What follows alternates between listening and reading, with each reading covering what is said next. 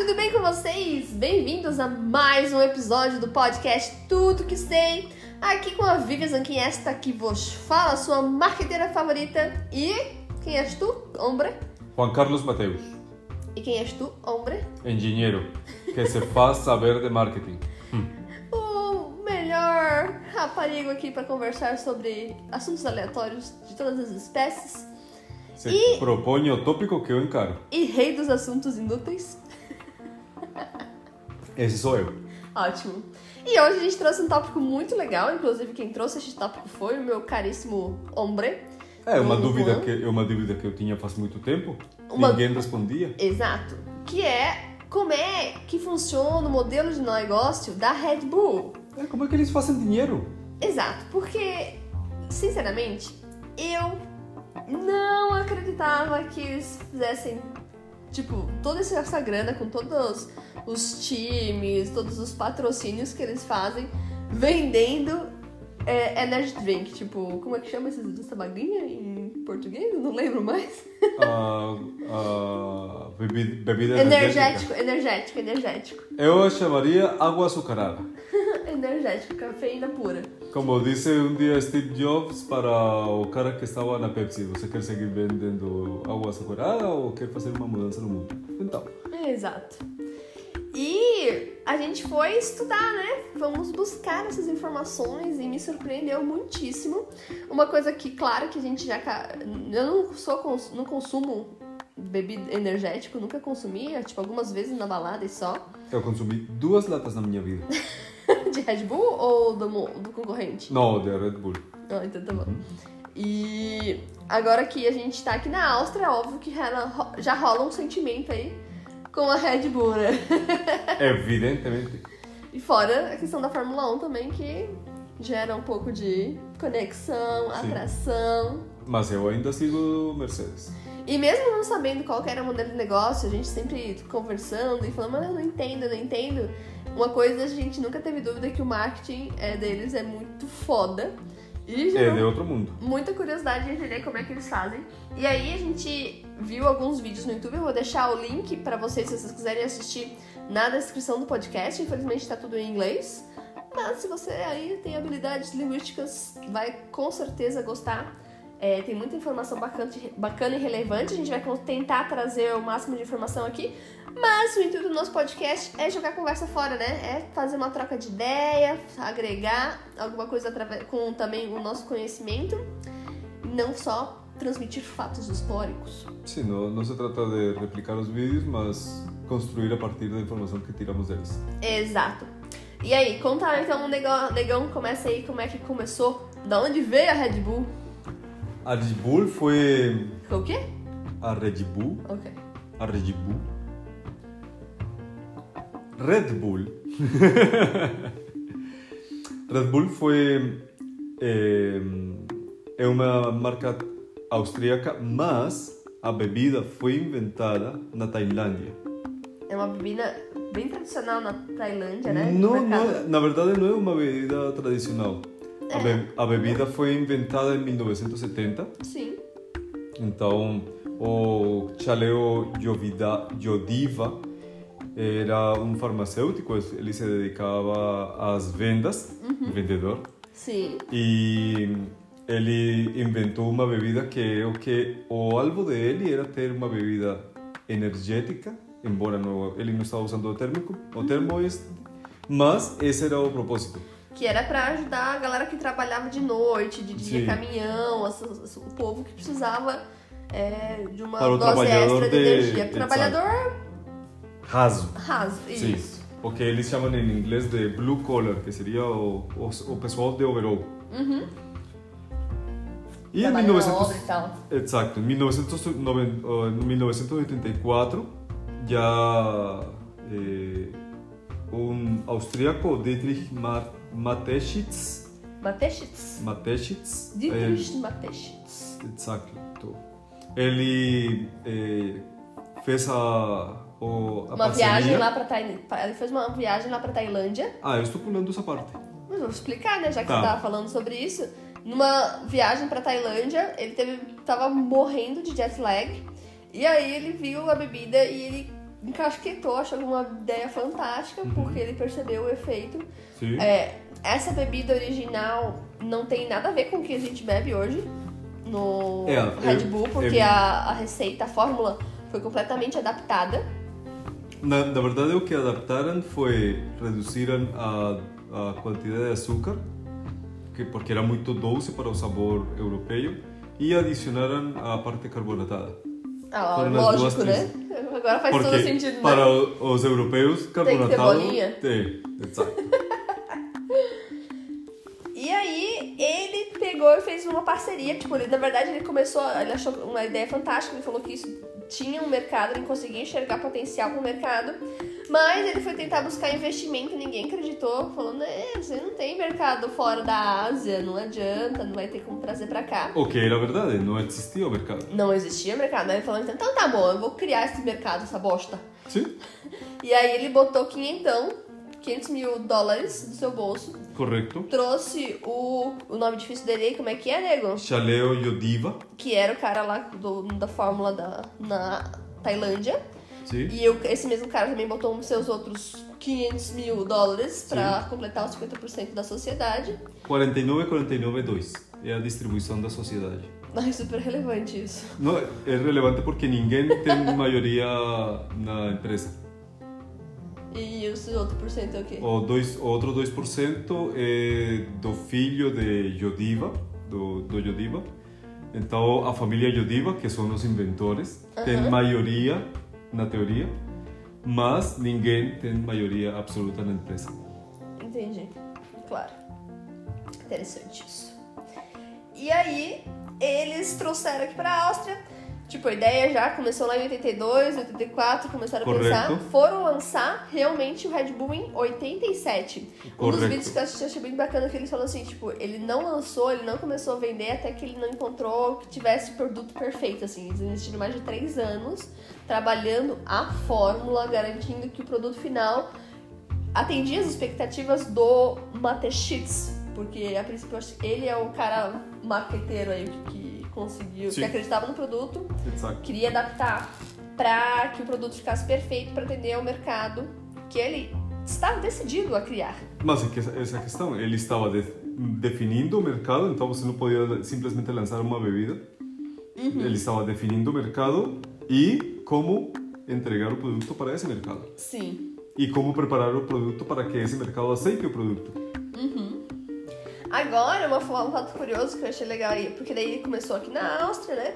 Logo foi pra Alemanha, obviamente tentou vender nos países vizinhos e foi de cara banido na Alemanha. Sabe por que foi banida a bebida na Alemanha? Por causa que tinha indícios de coca? Era isso? Não pela taurina. Taurina? Que- Pela ah, taurina. Tá. Que Pela é taurina foi, foi banida na, na Alemanha e o pessoal entrava da Alemanha para a Áustria. Então, daí a fama de bebida proibida Aham. ajudou pra caralho. Sim, claro, uma baita força. Porque a galera vinha da Alemanha pra comprar o Red Bull aqui na Áustria. Exato. E aí já fortalecia o a estratégia in- inicial de marketing do Mateschitz. Eu vou conseguir falar Dietrich Mateschitz. É melhor até o falar final. Dietrich.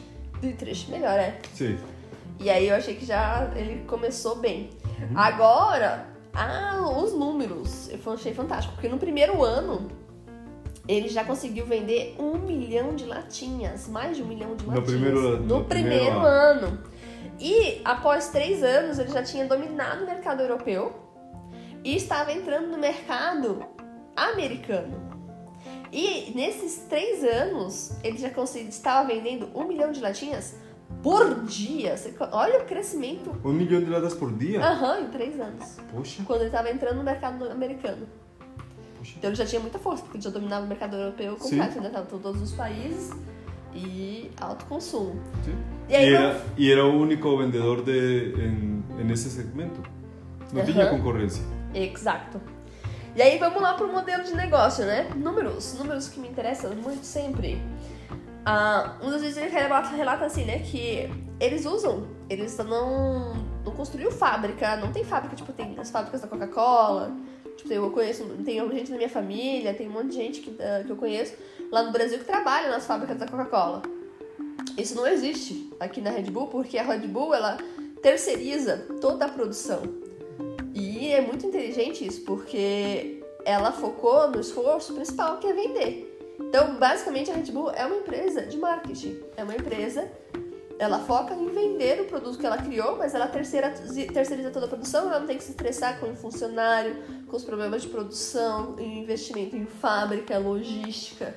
Mas você sabe o que é o que permite que a Red Bull consiga manter esse modelo de negócios? Porque, usualmente, quando se, se quer fortalecer uma empresa e as empresas iniciam terceirizando, a primeira tentativa é absorver a produção e tomar conta de tudo para reduzir custos. Uhum. A Red Bull não precisou disso porque a Red Bull estava concentrada no marketing e o produto já era muito convincente. Sim.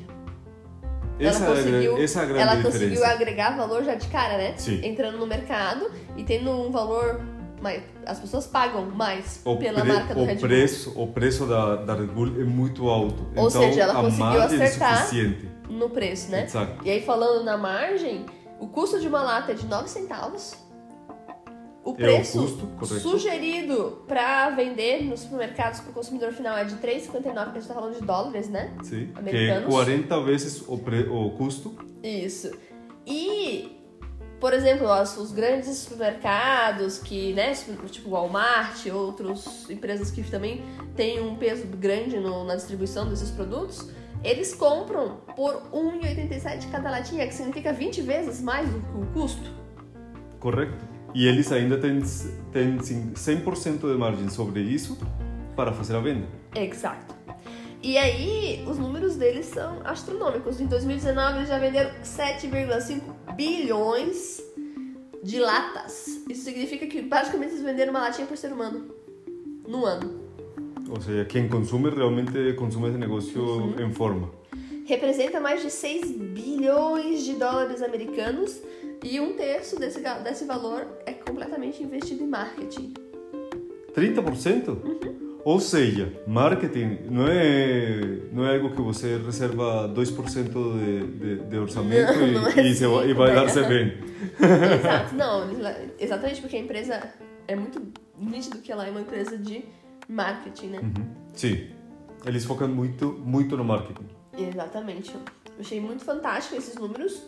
E, e aí tem a parte agora também do esporte, né? da estratégia de marketing deles. Tu fala lá como eles come- começaram nos Estados Unidos, eles- a estratégia de entrada no mercado americano.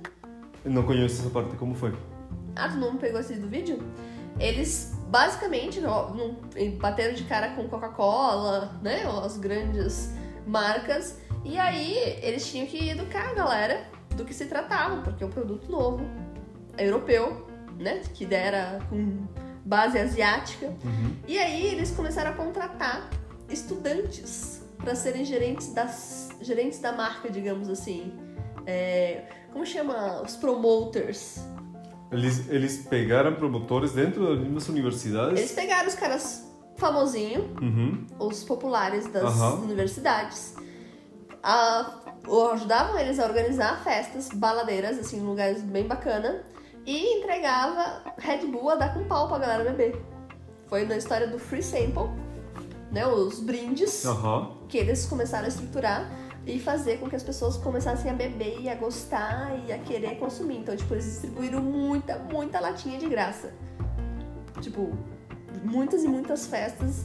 Tipo, tinham também os, o carro... Sim, literalmente estavam criando o mercado. Estavam Estavam criando, criando o a mercado. necessidade. os- Exato, as pessoas ah, Estavam criando a tipo, necessidade. Vão buscar, Aham. Já ficaram acostumadas com aquilo. Até porque a, a bebida que já ofereceram para o Dietrich lá, lá na Tailândia, eles disseram que além de ajudar com jet lager, ajudava, eh, e para controlar o sono, ajudava muito com a ressaca.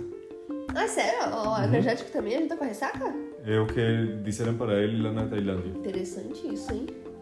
E além das de, meu, de pra patrocinar muita festa de estudantil, né? Eu que vivi nos Estados Unidos sei que é muito, realmente bem o que a gente vê nos filmes americanos com os... Não é exagero esse negócio. Não, é muito isso, nossa. E aí eles falam das festinhas naquelas casas que chamam da soror- sororidade, né? né, Ao redor da universidade mesmo. E é uns festões, assim, que reúne uma galera e é... E, eu, e eles, né, no caso, não, não, das que eu participei, Mas naquela época eles estavam dando é, brinde, né? Não, por exemplo, é. Pra degustar, né? De graça. Degustação, sim. Além de que tinha vários. Sabe aquele New Beetle, que é a nova versão do Fusca? Sim. Eles aproveitaram também o relançamento do Fusca e usavam o Fusca com uma latona gigante de Red Bull pra sair distribuindo nos lugares também, como publicidade. Então eles usaram carros muito eh, representativos, porque aqui na Europa, não sei se nos Estados Unidos, também usaram bastante o Mini Cooper. Uhum. Exato. Então eles eles usam muito coisas que já têm uma cara própria, que têm peso dentro do público. Eu acho que coisas que são marcantes, Exato. principalmente pro público Não é- jovem, né? Exato. Ele, ele foi di- direto na galera jovem. E eles não usam um carro, eles usam o Beetle e o Mini Cooper, que são carros que têm já uma identidade própria. Hum? Exato. E aí eles começaram a fazer a venda mesmo do Red Bull nas baladas, né? Nas festas. Porque, óbvio, já tinham atacado o mercado jovem. E é ali que eles começaram a vender, porque, obviamente, a galera ia começar a pedir enquanto tava lá na balada, festando, já que já tinha provado em outras vezes. Então, eventualmente, eles, eles poderiam começar a reduzir a degustação e já começa o consumo a Exato. ser compra. Bem consumo, bem traficantezinho, né? Sim. Vai lá, entrega o. Aditivo. A estratégia funciona, né? Tá aí até hoje.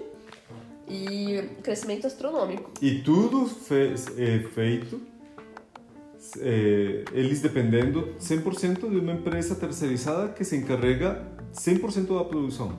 Exatamente. Produção la, Logística, em, distribuição, envasamento. Envasamento e distribuição. Uhum. Ele se preocupa basicamente com a embalagem, com a venda, Sim, os acordos exato. e, obviamente, com a com marketing, né? Marketing. Lembrando, né? Se você é novo no canal, se é novo aqui no podcast, marketing não é venda. Marketing é você gerar oportunidades de venda para tu ajudar teu querido vendedor. Eu é educar o, o público-alvo. criar mercados, criar necessidades. E uma coisa que eu achei muito legal num dos vídeos que eu vi, o cara falou assim: ah, aí eles foram pro esporte, né? Óbvio começaram lá a trabalhar e a patrocinar vários atletas, vários times e tudo mais. E eles, o cara que tava falando sobre isso, ele até falou assim: eles não usam storytelling, né? Que hoje todo mundo usa storytelling, todas as marcas, inclusive a Coca-Cola, para conseguir envolver, engajar as pessoas. Mas essa parte que eu mais gosto, que não é storytelling, Não é? não é conta de história, Não. Ele tá. é, fazendo. exato, que eles chamam de story performing. É, através da performance, ele cria suas Sim. próprias histórias através da performance dos seus atletas. Não é à toa que eles têm, tipo, a TV Red Bull, todos os eventos que eles fazem, todos os times que eles patrocinam, eles são donos dos direitos das imagens. Porque eles são os principais eh, patrocinadores. Exatamente. Usa isso em todas as redes sociais. Quem quer usar essas imagens também precisa pagar pra eles. Correto. E aí ele já começou a perceber a vertente aí de- da empresa, do poder da empresa de mídia. Então, pensa no seguinte, se eles já têm propriedades sobre ah, os direitos de, de marketing de todos os eventos que eles patrocinam, o retorno sobre, inves- sobre investimento do marketing que eles fazem, que é esse 30%, é muito gigante. Não, gigantaça. Aí vem a história, tu lembra da história do cara que foi pular do espaço? E você sabe que o, o evento tem o nome Red Bull. Lógico. Sim. Mas assim como todos os times, hoje em dia ele já tem. Ai, tem uma listinha ali, ó. Quer ver? Eu anotei aqui, tu tem a listinha ali. Hoje em dia, eles entraram a fundo no esporte, né? Nessa questão do performing, do story performing, de criar suas próprias Uhum. histórias. E eles queriam o quê? Relacionar a marca, tipo, uma marca super. Tipo, com velocidade, adrenalina, uma coisa que seja muito marcante e se, que se destaque, né? né? Todo mundo que é atleta. É que, E é todo mundo que faz coisas E, radicais. e é que essa questão, eles estão em, eh, relacionando a, mar, a marca de Red Bull, Uhum. estão relacionando com atividade, com energia. Atividade, com, energia. Com pessoas de, com pessoas atléticas, De sucesso. de aham. sucesso, De performance. exato, que arriscam. É. Hoje ele já tem dois times na Fórmula 1, né? Tem dois times da Fórmula 1. Um se chamava Toro Rosso, que é Red Bull. Uhum. E a É, Red Bull. Uhum. Agora se chama Alfa Toro, mas ainda tem o Toro aí no, no meio do nome. É, cinco times de futebol. Correto? Imagino que algum deles é aqui na Áustria. Sim, o de Salzburg. O Salzburg. Ah, Tem um no Brasil, nos Estados Unidos no Brasil também. quem? Ai, não sei. Ok. Mas tem. Eu vi ali no mapa, mas a Uhum. gente pode investigar. E aí ele também falou que, tipo, ele ainda consegue, na estratégia do futebol, tipo, começa a criar um talento lá do Brasil, já vem jogar aqui, e depois. Ah, ele tem um time na Alemanha também, que daí eu acho que dá. que vai na Superliga. Na, Na, na Bundes- Bundesliga? Bundesliga, aham. Poxa, Foda, né? Obviamente tem um time de hockey no gelo. obviamente. E mais de mil atletas patrocinados, né? É que essa parte que Além dos eventos que eles produzem é, especificamente, né? Tem eventos muito específicos deles.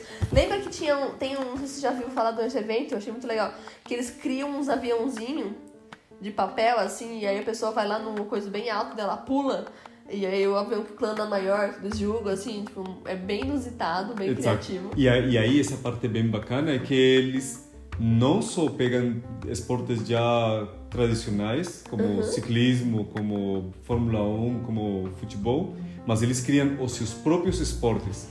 Eles tentam, além deste eventos, esporte né? que, que queria preparar os aviões, eles têm um esporte que é uma espécie de...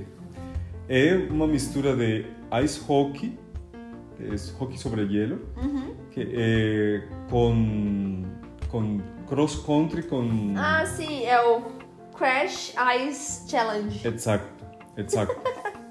é basicamente bater no hielo, o desafio de bater no hielo.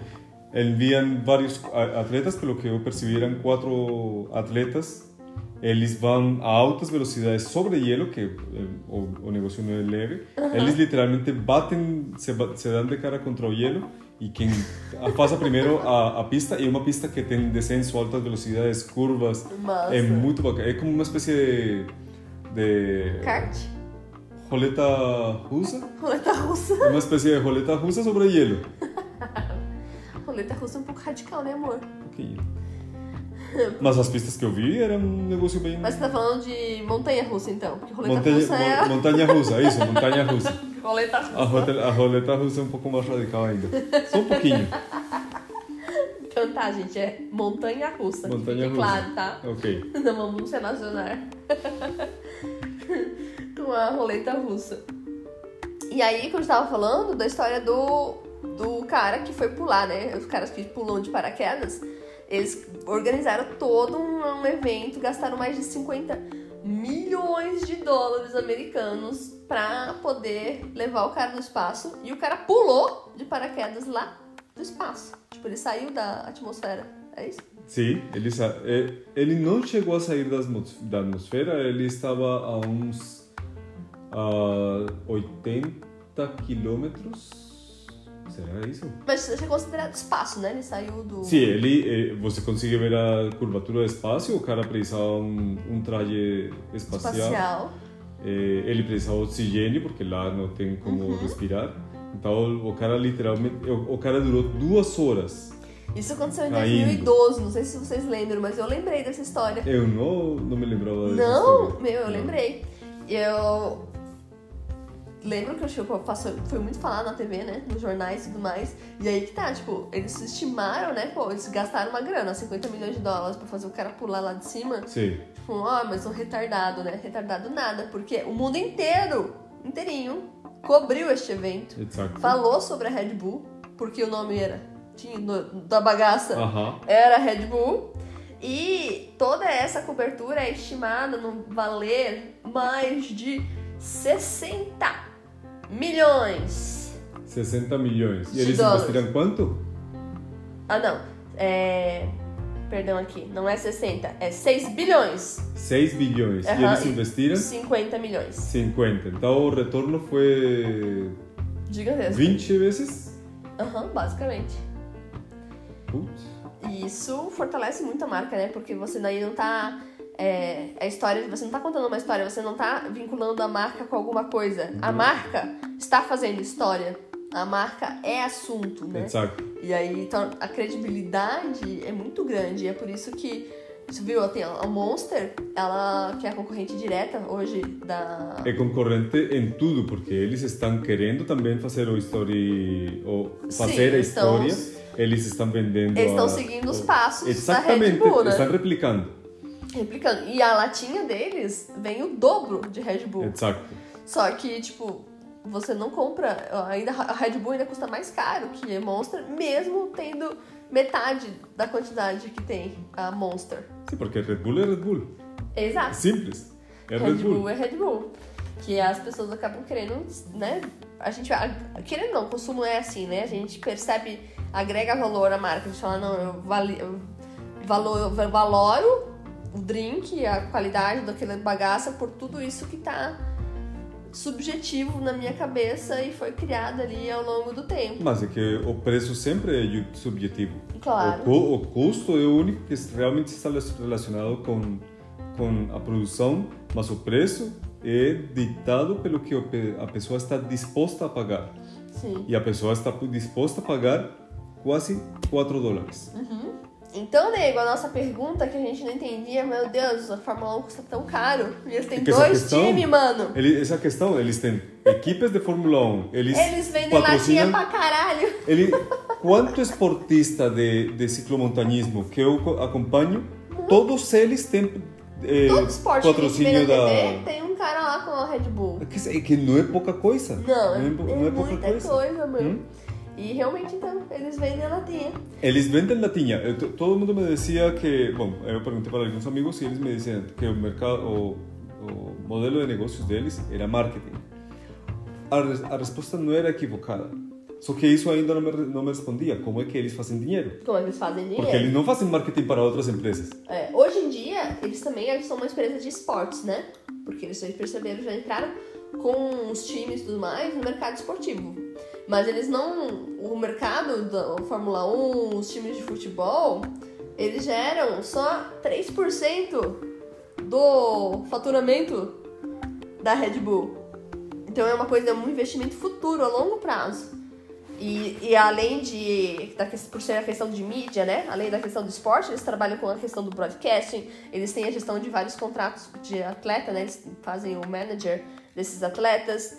Eles têm a empresa de mídia, que tem até uma TV agora, então já estão achando outras maneiras de monetizar, porque querendo ou não, Mas até agora... todo o, o faturamento deles está vinculado no único, único produto com pequenas variações, é um risco muito grande.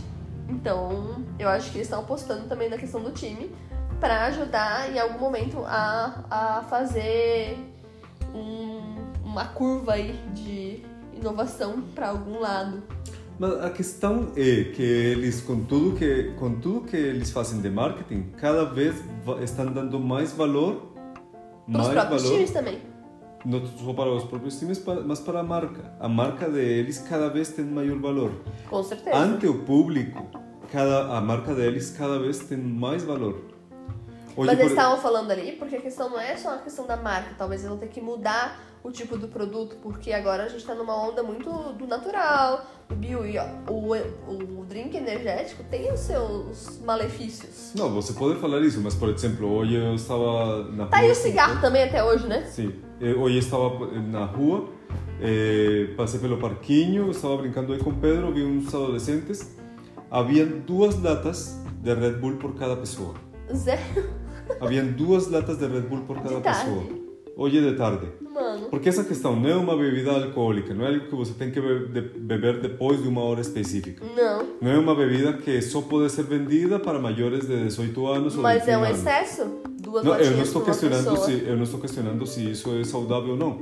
O que eu estou dizendo é que tem um mercado muito grande e eram adolescentes. Então não é não é esse público alvo inicial que era Porque eles continuam investindo na, jovem, na juventude, Exato. né? Então eles vão lá na base, Uhum. já vai aquecendo a galera que vai consumir por muitos anos. Sim, exato. Tipo, pelo menos até os 30, né? Você tá ativo nos baladão aí. Hoje em dia, acho que ainda vai mais um pouco pra frente, porque a galera não tá Tá num outro estilo de. Não, e, e, e, De vida. e você vê as pessoas que estão dirigindo o carro e eles estão dirigindo e bebendo uma lata de Red Bull.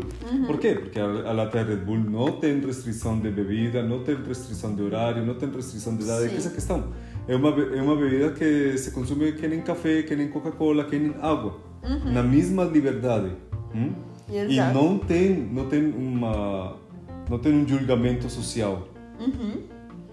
Verdade. E essa, e essa é a grande vantagem de, de, deles. E eles são os, os que têm o domínio do mercado. Com certeza. E vão continuar dominando por um bom tempo. Uhum. Porque vai criando uma percepção, né?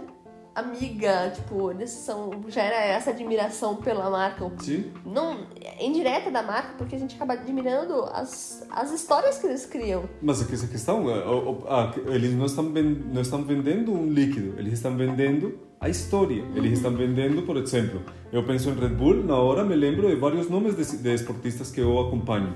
Lembra quando a E gente são chegou aqui e a gente ficava eu assistindo? admiro muito, porque eles são muito bons no que estão fazendo. Sim. O Nino Shooter, por exemplo, tem 40 anos e ele está dominando todas as criancinhas de, de até 20 anos no esporte que é de duas horas de alto desempenho. É muito bom. Quem é esse cara? Nino Shooter é um ciclomontanhista. Ah, ok. Mas com 40 anos ele está dominando as crianças. Sim. Teoricamente, depois dos 33, não, não deveria conseguir fazer muita coisa. E ele consegue. E isso é que, o que eles estão vendendo. Exatamente. E eu também tenho agora uma imagem muito marcante da Red Bull também. Lembra quando a gente chegou aqui, a gente ficava horas assistindo os caras pular de esqui, né? Exato. Sim. Eu, eu lembrando hoje que ela tava preparando para aqui pro podcast. Eu só. a tipo, 80% daquelas pessoas que estão, dos atletas aqui de esporte de inverno, são patrocinados pela Red Bull. É que essa questão. É muita gente. Uhum. E eles não, eles não Que investem. na Áustria, né? Exato. E eles não investem em, em, em atleta de baixo de, de rendimento, que seria mil atletas baratinhos. Não. São mil atletas e são atletas caríssimos. E, mas eles também não investem só em, em- em esportes que são de físicos. Eles também investem, tipo, patrocínio um atleta de xadrez, por exemplo. Fodona, eu acho que é da República. de algum lugar, uma língua hispano-falante aí. Sério? Aham. Xadrez também? Xadrez também, tem um outro esporte lá. Foi num outro vídeo que eu Aham. assisti eu achei muito da hora. Eles vão pra todos os jogos intelectuais também. E esse é um mercado completamente novo. Uhum. Muito novo para eles. Bacana, né? Uhum. Achei muito fantástico. Então é assim que a Red Bull faz dinheiro. E muito dinheiro, né? Então, Porque é que... a margem das latinhas ali gera um- uma receita grandona. Não se preocupar com a produção, investimento de fábricas, distribuição logística, isso é um plus, Sim. porque daí você pode se concentrar em fazer, focar no marketing. Lembrando que é um modelo de negócio que precisa ter poder de barganha, né? Eles aí já entraram fazendo, investindo mais de É, um mas- milhão para poder organizar, não é? Ah, eu tenho ali meus, tô começando do zero, eu vou lá é, terceirizar tudo e eu vou manter meu negócio assim para sempre, porque é complicado. É por isso que a gente vai pro esquema vertical, porque fica caro você terceirizar se você não tem um volume muito grande. Então até você começa, faz os seus primeiros protótipos dessa forma, mas depois a tendência é levar para dentro. O que eles fizeram com o marketing, né? Que eles têm a sua casa Sim. de marketing, a sua agência interna. Mas isso, isso, essa história de pegar a Na qual eu produção e absorver... lá. Eu falei que eu queria trabalhar na Aham. Siemens, não quero mais, quero trabalhar na Red. Mas essa história de, de pegar a produção e distribuição e tudo isso e absorver dentro da mesma marca é, é válido quando você está en- entrando no mercado que já existe. Mas para eles, dado que eles têm um, um produto que é completamente Um cativante, o único produto é completamente cati- cativante e eles estão criando o mercado, faz, mer- faz todo sentido. Deixar de um lado a produção, deixar que os que sabem disso se encarguem da produção e toda essa parte, e eles concentrar-se no marketing. E o que eles principalmente cuidaram foi que o produto ficasse bem, ficasse bem alinhado com o cliente. Exatamente, não é assim que foi Uhum. qualquer produto, né? Eles passaram três anos, lembrando que Exato. passaram três anos investindo e garantindo que o produto final ia atender aos gostos das pessoas, do cliente final. Sim. Então, é importante ter um bom produto, mas também é importante saber para entender qual é o, o mercado, entender o nicho. Criar o seu nicho, na verdade, Ou ele entendeu um o nicho. cliente, ele escutou o cliente, né, as necessidades do cliente e viu o que, que ele poderia despertar ali. Não, eles não escutaram as necessidades do cliente, eles criaram a necessidade Não, do cliente. eles criaram o mercado, mas a necessidade estava ali. A pessoa, Ih, o Pedro acordou. A pessoa ali, ela tava querendo. Ela, ele foi baseado na questão da energia, né? As pessoas têm sono, as pessoas querem é, ter mais energia, tipo, depois de uma semana inteira estudando na universidade, a galera quer poder ir pra balada e, e passar a noite festando, sem morrer de sono ou ficar pelo caminho. Sim. Essa é uma necessidade do consumidor que ele viu e abraçou e gerou, despertou a necessidade do produto dele que ele estava vendendo, que é o criado É verdade. É Eu sei. verdade. Então, gente, essa foi a nossa nosso podcast de hoje. Espero que vocês tenham gostado. Se vocês quiserem deixar alguma pergunta, por favor, me envie lá no meu Instagram ou no meu aqui no, no Spotify. Siga a gente nas redes sociais Vivian Zanquim ou Jotka79. Vai lá conferir meu canal do YouTube, tudo que sei. E a gente se vê na próxima semana com mais um tema bem interessante aqui pra gente discutir e falar sobre estratégias de marketing. A gente se fala e se escuta de aqui a uma semana. Um beijo, tchau! Abraço!